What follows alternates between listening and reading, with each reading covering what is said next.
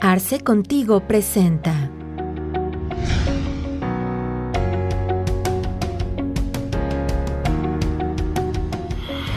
Bienvenidos nuevamente a Arce Contigo. El día de hoy vamos a tocar un tema el cual tiene repercusión para todas las empresas que se encuentran registradas y que realizan una actividad aquí en México. Y es que permítame iniciar con una reflexión. Todas las empresas se crean a efectos de generar utilidades, o al menos ese es su principal objetivo, el hecho de generar una rentabilidad dentro de las actividades que están realizando. En este mismo sentido, en este mismo orden de ideas, existen actualmente en México poco más de 5 millones de empresas registradas, de las cuales el 90% se encuentran en el sector pyme. Y justamente esta situación provoca que, este grupo de empresas, que, son la gran mayoría, se enfoca mucho a poder mantener sus, empresas en marcha, sus negocios caminando, y, o inclusive en tema de cumplimiento fiscal. Y eso solamente es porque la norma coercitiva como tal, que es el, tema fiscal, pues quita mucho, mucho, o da mucha preocupación, mejor dicho, a todos los empresarios.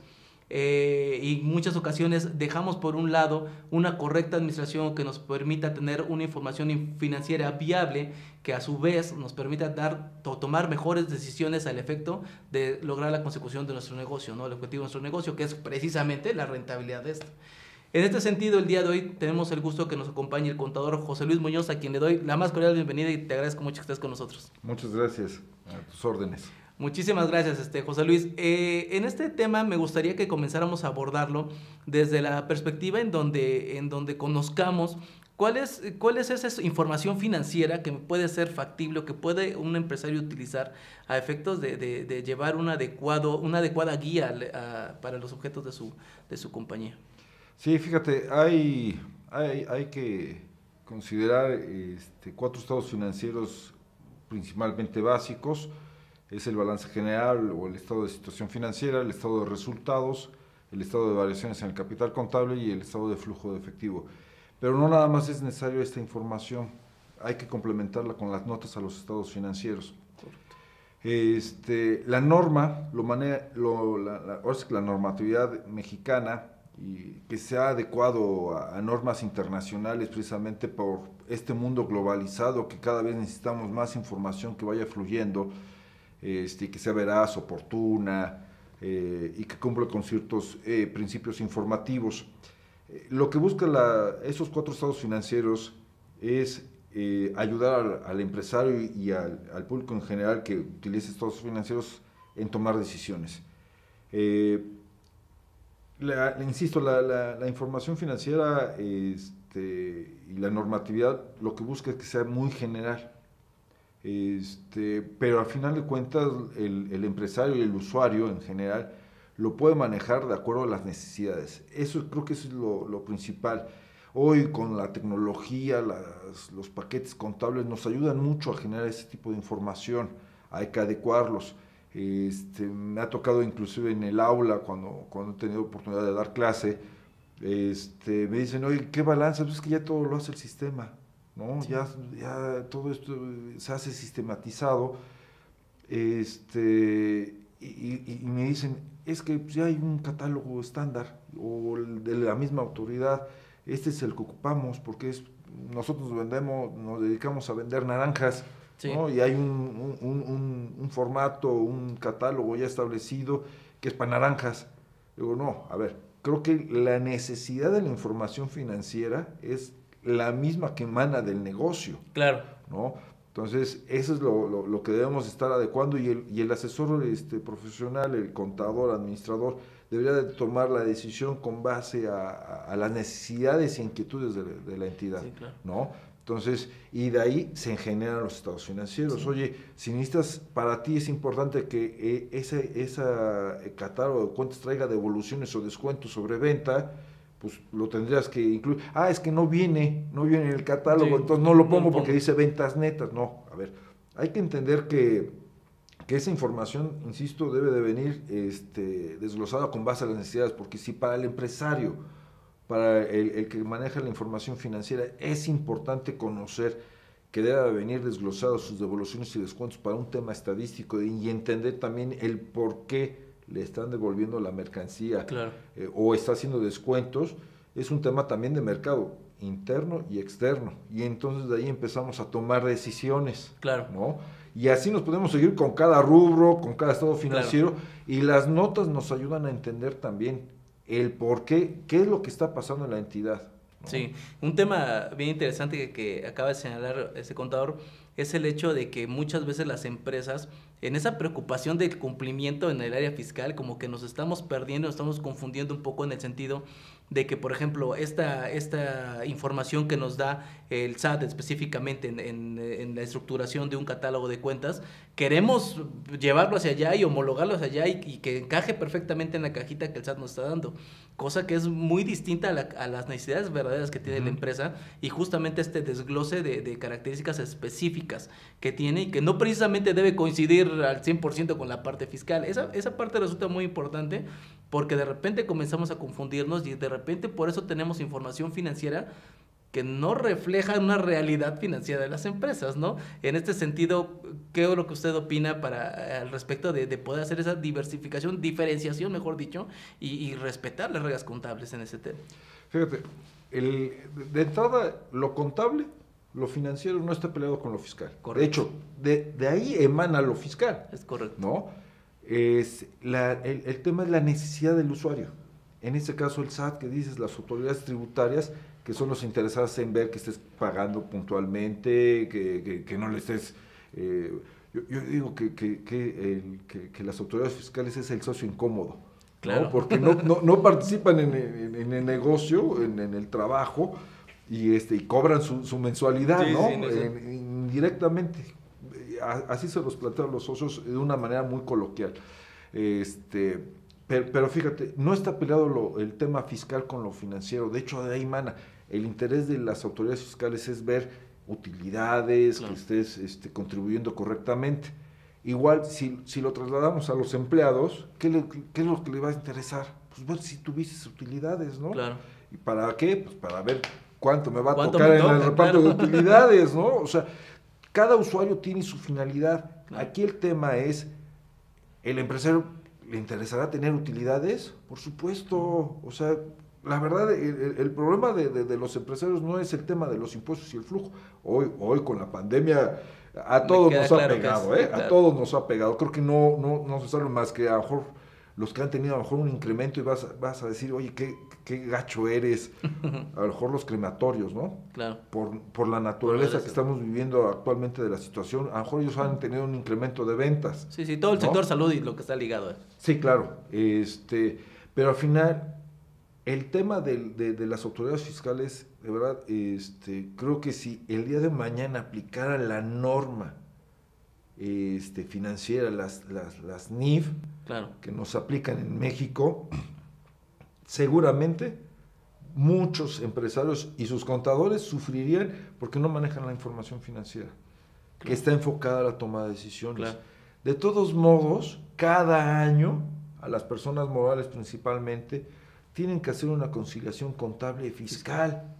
Entonces, hoy en la mañana estaba dando clase y comentaba, a ver, el tema de la depreciación contable, si yo como despacho, y me voy a poner de, ejemplo, la, información, yo tengo un carrito, un carro con X características y por políticas de mi despacho quiero cambiarlo cada dos años, dos años, perdón.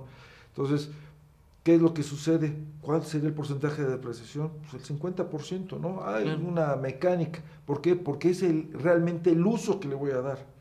Oye, pero es que fiscalmente dice 25, espérame, fiscalmente está bien. De todos modos, en la conciliación contable y fiscal de cada año que presento en mi declaración anual, lo voy a hacer. Y al final estoy tomando, ahí estarían los estados financieros más acorde con la realidad financiera que yo estoy requiriendo. Sí, claro. Entonces, eso me va a ayudar a mí a tomar decisiones. Oye, ¿para qué quiero el carro? Ah, bueno, pues quiero vender imagen ¿no? Si, es un convertible, quemacocos, que, que se presta muy bien conmigo, este, sería esa la, la, utilidad. Sí, claro. Sí, como bien, bien señala este contador, el hecho de, poder tener o reflejar la realidad que vive la empresa eh, justamente en los estados financieros a efectos de que nos sirvan para una correcta toma de decisiones. En este sentido, este contador, y para ir eh, concluyendo un poquito el tema, eh, ¿Cuáles son las recomendaciones para que podemos nosotros otorgarle al sector, sobre todo, repito, pyme, que, que muchas veces eh, ese, ese, tema lo deja al final, ¿no? O ese tema eh, no, no le toma cierta importancia y que, y que repercute justamente pues en, el, en, el, en la vida útil o en la vida que tienen las empresas actualmente en México, que es demasiado baja, a efectos de que, de que no logran cumplir esos objetivos, pero muchas veces tiene que ver porque no tienen la radiografía verdadera de cuál es la situación financiera que tienen en sus empresas, ¿no? Entonces, ¿cuáles serían las recomendaciones en ese sentido? Fíjese, híjole, las, las, pymes tienen un factor importante, una influencia muy importante en la, en la economía de, de, cualquier país. Este, nosotros que somos un país tercermundista, tiene una influencia importante, una participación importante en la economía. Este, ¿qué, qué, qué deberían hacer los empresarios? Es tener eh, mejor información, el capacitarse, ellos mismos tienen que verla, voltear a ver, no esperar a que se lo haga su contador, su administrador. Ellos tienen hoy, hoy más que nunca la necesidad de entender la, la importancia de los, los, estados financieros y la toma de decisiones sobre eso. Si tuvieran una mejor planeación los empresarios, tendrían más probabilidad al éxito, menos posibilidad de fracaso. Este, no quiero decir que no van a fracasar. desgraciadamente eso cualquier empresario lo tiene que tener contemplado. La posibilidad porque hay que ver mercado, hay que ver, podrás tener muy buenos asesores, pero si tu equipo de ventas, que son tus delanteros, haciendo una analogía, este, son tus delanteros en un equipo de fútbol, de básquetbol, de lo que sea, no anotan, pues desgraciadamente difícil, va a ser más difícil el panorama. Entonces, ¿qué deben de hacer? Empezar a educarse financieramente, ¿no? A, llegarse de esa información y si tu, tu, asesor no te lo está dando, busca, busca, busca hasta que encuentres a alguien que realmente te esté dando el servicio. Sí. No solamente la parte fiscal es importante. Imagínate que tengas un asesor que te vea la parte fiscal, que sí es importante, que estar este, dentro del marco tributario correctamente, este, tener un asesor que también te diga, oye, este, estás teniendo, que te haga un comparativo, vaya, ya ni siquiera irnos, que es a fin de cuentas como se deben de presentar los estados financieros, de manera comparativa, para que te ayude a tener el, ¿cómo se llama?, unas mejores decisiones. Los estados financieros, ¿cómo los visualizo? Ves pasado, presente y te da la oportunidad de ver hacia el futuro. Si haces una buena planeación, si haces un buen presupuesto, puedes ver el futuro. Entonces puedes ver tres tiempos. Puedes aprender de tu pasado, analizas tu presente actual y podrías visualizar el futuro de cómo te va a impactar. Claro. ¿no? Desgraciadamente temas como el COVID no es no es fácil de presupuestar. Y el que lo haya presupuestado se sacó la lotería. Es más, que me diga quién para que le pida consejos también. Claro. Hay una responsabilidad muy importante, como bien señala, para los profesionales que, que, se dedican o nos dedicamos a este, a este tema de poder asesorar a los clientes para que justamente la, la asesoría sea integral en todos los sentidos. ¿no? este, uno, de, uno de los temas, este, ya concluyendo, eh, que, que platicábamos anteriormente, era el hecho de que bueno, inclusive a efectos, a efectos fiscales, actualmente en la declaración anual de las personas morales se incluyen dos de los cuatro estados financieros que nos, que nos señalaste en un principio, ¿no? este, y a estos efectos de repente también le damos mucha importancia solamente a esos dos estados financieros. Así es. Fíjate, ahorita que complementas y, y para ir concluyendo, el tema de que nada más pongan dos, es porque realmente les interesa el saber cuánto es el ingreso, gasto y el balance, pues para que a ver qué otras cosas activos tienes y si eres medio pirata o no eres pirata en, el, en, en, en, el mar. El, el, tema, el estado de flujo de efectivos que para mi punto de vista es, no es más importante que los demás, es complemento, pero ese te ayuda a ver como empresario a ver en qué ocupaste tu dinero, tu utilidad que generaste, en qué lo ocupaste, en la operación y cómo ¿Qué te generó esa operación? Más flujo, menos flujo. Eso te ayuda a tomar decisiones, oye, Totalmente. a empezar a reducir gastos que a lo mejor no son necesarios. Inversión, ¿no? Eh, ¿Cómo está rotando la, inversión? Si estás cambiando cada periodo tu activo fijo, tu equipo de cómputo, si lo estás renovando, te mantienes, eh, dependiendo también de las necesidades. Si es eh, una empresa de diseño, pues vas a necesitar más tecnología en tus equipos. Este, pero si eres un despacho contable, pues a lo mejor cada cuatro o cinco años que estés actualizando tu software, pues, puede ser, ¿no? Habrá que ver las necesidades, insisto. Pero, y ahora, si lo vemos de parte del fisco, este, si ocuparan el estado de flujo, ellos podrían determinar el IVA, la base del IVA, ¿no? Ahí viene, y ahí vienen los dos métodos, método indirecto o método directo.